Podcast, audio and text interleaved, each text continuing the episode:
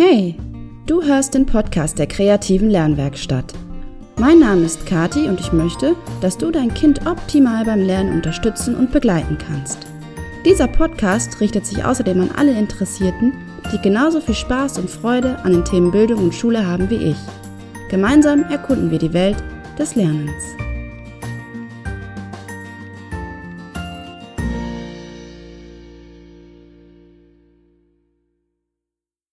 Hörst den Podcast Werde zum Lerncoach für dein Kind der kreativen Lernwerkstatt und dies ist Folge 48.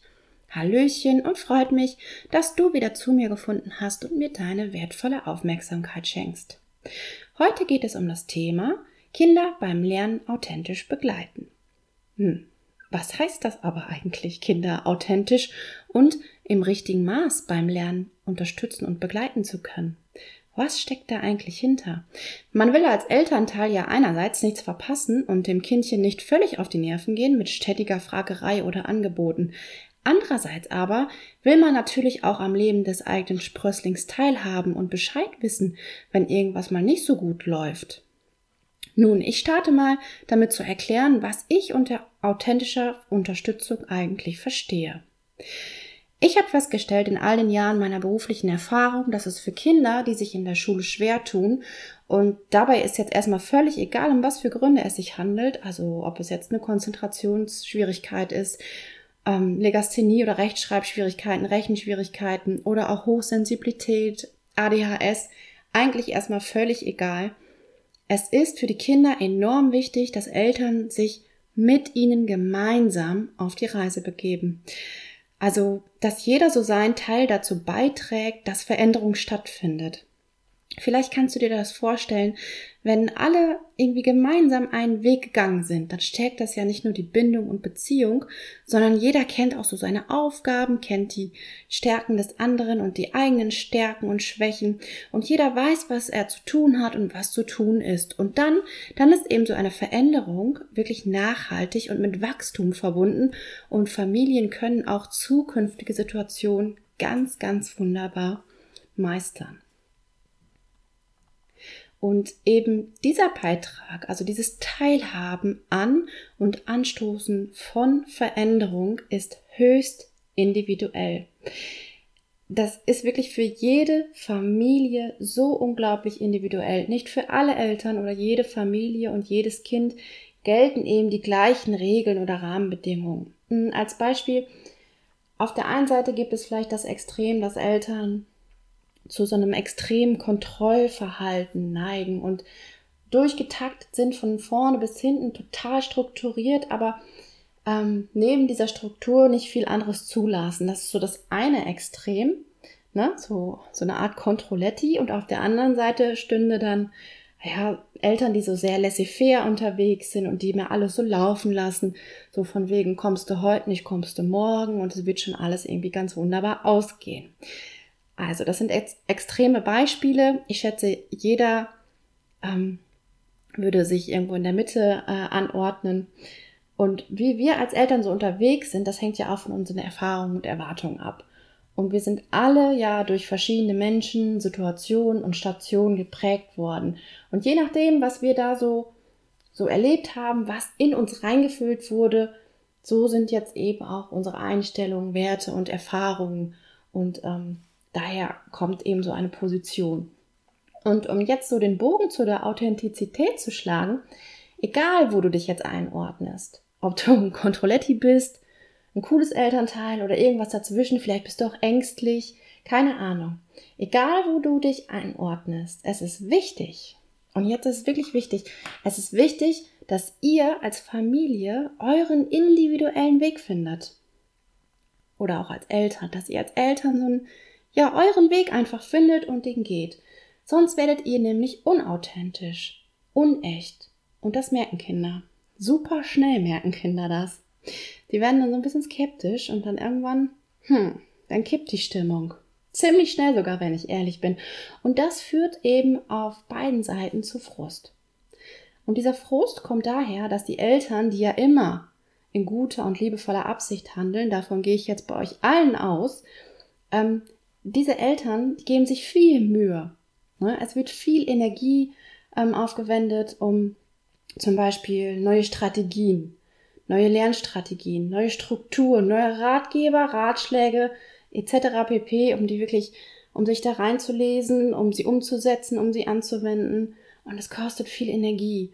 Und äh, man ist erstmal total euphorisch und dann am Ende, wenn sie dann merken, dass die Umsetzung erstens gar nicht so einfach ist und zweitens das auch nicht viel bringt, weil dein Kind sich da gerade überhaupt nicht für interessiert, dann kommt eine große Enttäuschung, weil man so viel Energie oben reingesteckt hat und unten der, was rauskommt, ist einfach so unbefriedigend. Und das frustet. Das ist absolut nachvollziehbar, dass das einfach frustet. Und das Kind, ja, das ist auch genervt, weil es sich auf einmal in einer sehr, sehr künstlichen Situation irgendwie wiederfindet und damit überhaupt nichts anfangen kann, weil es den, den Absichten einfach nicht folgen kann. Und natürlich auch den Frust und die Verzweiflung vielleicht auch der Eltern spürt. Ich stelle mir das immer so ein bisschen so vor, man hat zum Beispiel eine Blume und dann merkst du, oh, da stimmt mit meiner Blume etwas gerade nicht. Und dann tust du wirklich alles, damit es dieser Blume besser geht. Du denkst, okay, sie braucht mehr Sonnenlicht. Also suchst du ein wirklich wunderschönes, sonniges Plätzchen für deine Blume aus. Dann denkst du, hm, nee, vielleicht braucht sie mehr frische Luft. Und dann wird dieses sonniges Plätzchen noch um, um einen schönen luftigen ähm, Standort erweitert. Und natürlich noch ein bisschen Dünger, damit die Pflanze gut wachsen kann. Und noch ein Schnitt, damit die alten Blätter endlich weg sind und die Pflanze wieder in vollen Saft kommen kann. Das sind für sich genommen alles wertvolle und nützliche Dinge, aber vollkommen zwecklos, wenn deine Pflanze eigentlich einfach nur Wasser benötigt. Mm, was ich damit sagen will, ist, du kannst dein Kind mit vielen guten Dingen, Ideen oder Werten füllen, auch mit Strategien, Strukturen. Wichtig aber ist ja, und das möchte ich auch nochmal so ganz deutlich betonen, wichtig ist ja, das Allerwichtigste ist einfach, dass es sich dass ein Kind auch die richtigen Dinge bekommt, die richtige Strategie, ja, oder gerade die richtige Art von Struktur. Und das ist eben so individuell. Dafür gibt es nicht den ultimativen Ratgeber oder die allgemeingültige Strategie, weil wir eben alle so individuell sind. Und das ist ja auch eigentlich wunderschön. Und das Gleiche, da bin ich auch ehrlich, das gilt ja auch für die Eltern und für den Familienalltag, ja. Man kann sich ja jetzt nicht irgendwie eine Struktur ähm, irgendwo abschauen und das so eins zu eins auf den Familienalltag übertragen.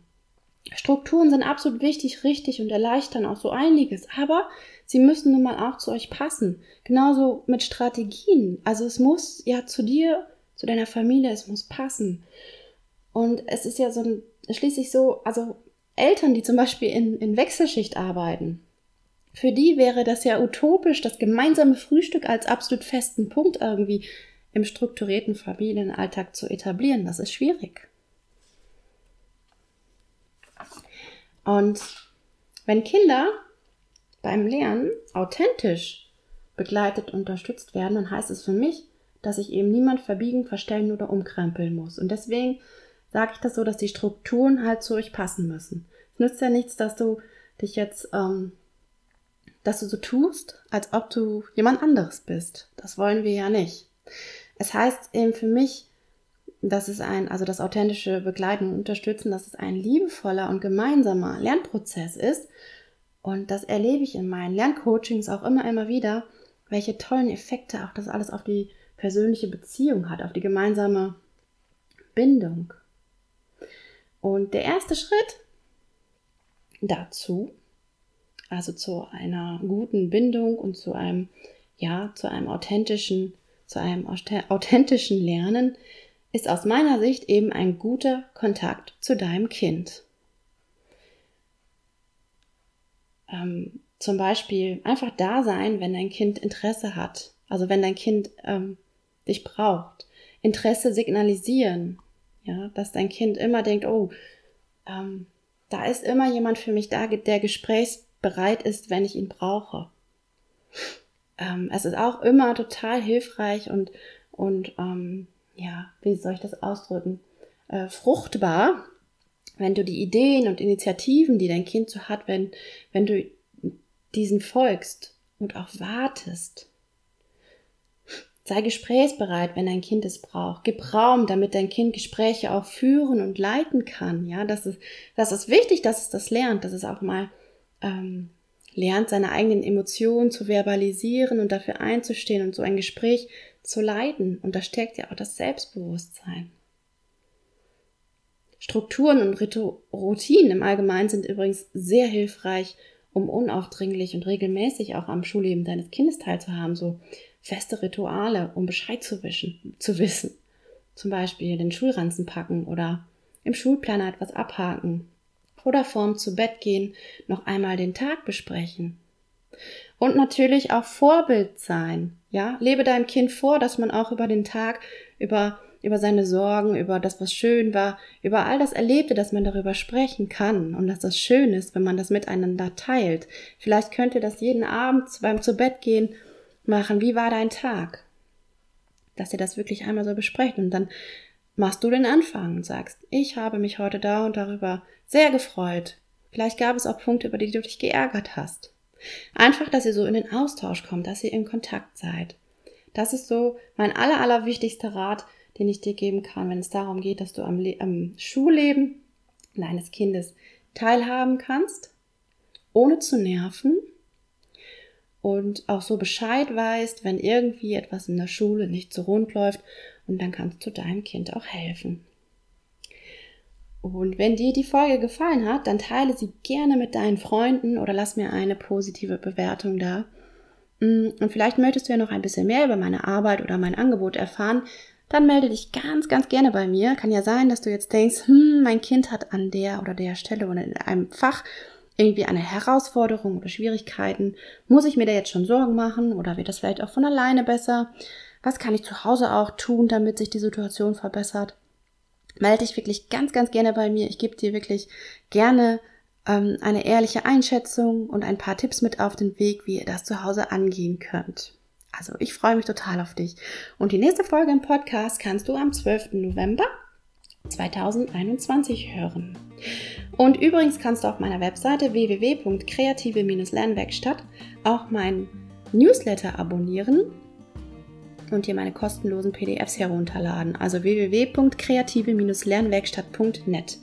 Und damit kommst du mit Sicherheit auch schon ein gutes Stück weiter, denn zum einen erhältst du 15 ermutigende Formulierungen für dein Schulkind und außerdem erhältst du auch Freebies, die dir oder euch dabei helfen, erstmal eine Bestandsaufnahme zu machen und eventuelle Schwierigkeiten im schulischen Bereich aufzudecken und zu analysieren. Und es gibt auch eine Schritt-für-Schritt-Anleitung für mehr Struktur im Lernalltag.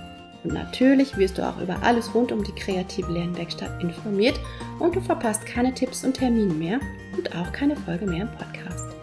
Außerdem findest du mich wie immer auch auf Instagram und Facebook und hier heißen meine Seiten jeweils at kreative Lernwerkstatt, alles zusammengeschrieben.